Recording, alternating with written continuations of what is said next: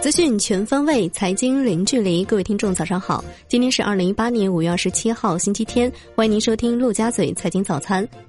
首先来关注宏观方面，美国商务部就解除对中兴公司的销售禁令通报美国国会。国家主席习近平向二零一八年中国国际大数据产业博览会致贺信，强调。中国高度重视大数据发展，全面实施国家大数据战略，助力中国经济从高速增长转向高质量发展。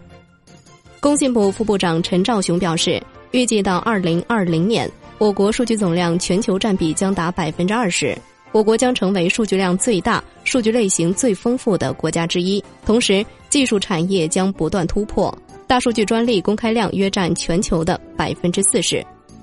亚太经合组织第二十四届贸易部长会议闭幕，中国商务部副部长王受文出席会议时称，亚太经合组织各方要共同维护世贸组织权威性和有效性，反对保护主义和单边主义。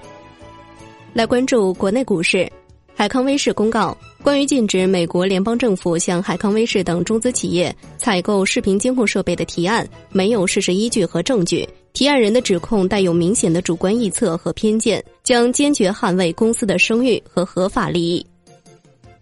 罗牛山公告，受诸多因素影响，海南国际赛马娱乐文化小镇项目仍处于前期阶段，具有较大的不确定性。小米在印度已经推出小额贷款业务。消息人士称，几周后，小米预计将会正式对外发布贷款产品，其贷款服务月利率是百分之三，主要面向白领阶层。深交所在向乐视网发出问询函，要求披露是否与贾跃亭及其关联方存在同业竞争、合署办公和人员共用的问题，是否存在代付工资、房租等控股股东资金占用的情形。以及乐视网公司经理人员、财务负责人、营销负责人和董事会秘书在控股股东及其关联方的任职情况。来自证监会的消息，截至五月二十四号，受理首发企业三百一十家，其中已经过会二十九家，未过会二百八十一家。未过会企业当中，正常待审企业二百七十四家，终止审查企业七家。上交所表示。正与港交所通力合作，不断探索完善跨境交易监察模式，推动沪股通看穿式账户体系建设。再来关注金融方面，目前现金宝 App 下所有华信证券自有产品已全部暂停新增项目，不止个人客户，针对企业客户退出的机构版现金宝亦处于暂停状态。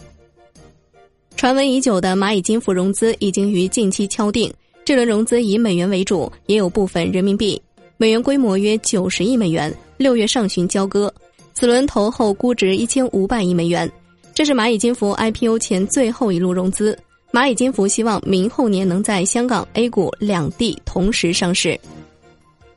来关注楼市方面，北京住建委发布关于加强现房价项目销售管理的通知，要求不得通过捆绑精装修变相涨价，不得拒绝购房者使用公积金贷款。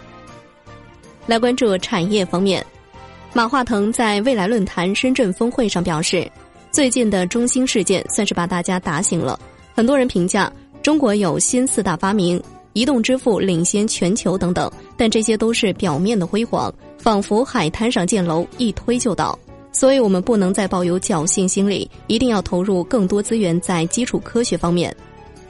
阿里巴巴董事局主席马云认为，未来十到二十年以内。将有三大技术让人类面临挑战：机器智能、IOT 和区块链。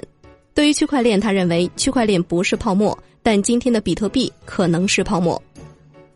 文旅部下属中国文化市场网公示结果显示，堡垒之夜获得网络文化经营许可证，批文发布日期是五月十五号。这款游戏是目前大逃杀类游戏最受欢迎的产品，占市场份额百分之十六点三，高于绝地求生。新特汽车联合创始人兼 CEO 先月表示，首款 A.O 级汽车已经定型，十月将向摩拜交付定制化生产的共享汽车。再来关注海外方面，俄罗斯总统普京表示，俄罗斯将保障日本企业在俄投资与经济活动的优惠条件，愿意进一步推动两国关系发展。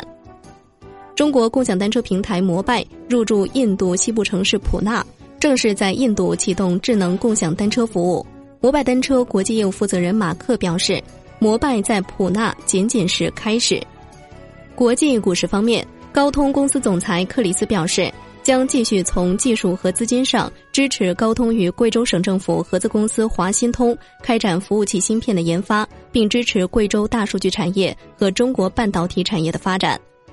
特斯拉 CEO 马斯克表示。特斯拉超级充电桩网络将在明年年底左右开始向南美地区扩张。新的电池生产线将推动特斯拉 Model 3电动车产出达到六千辆每周。社交网络巨头 Facebook 首席人工智能科学家雅恩·乐昆透露，Facebook 正在构建自主芯片，以用于分析和过滤视频内容。好的，以上就是今天陆家嘴财经早餐的全部内容，感谢您的收听，我是夏天，下期再见喽。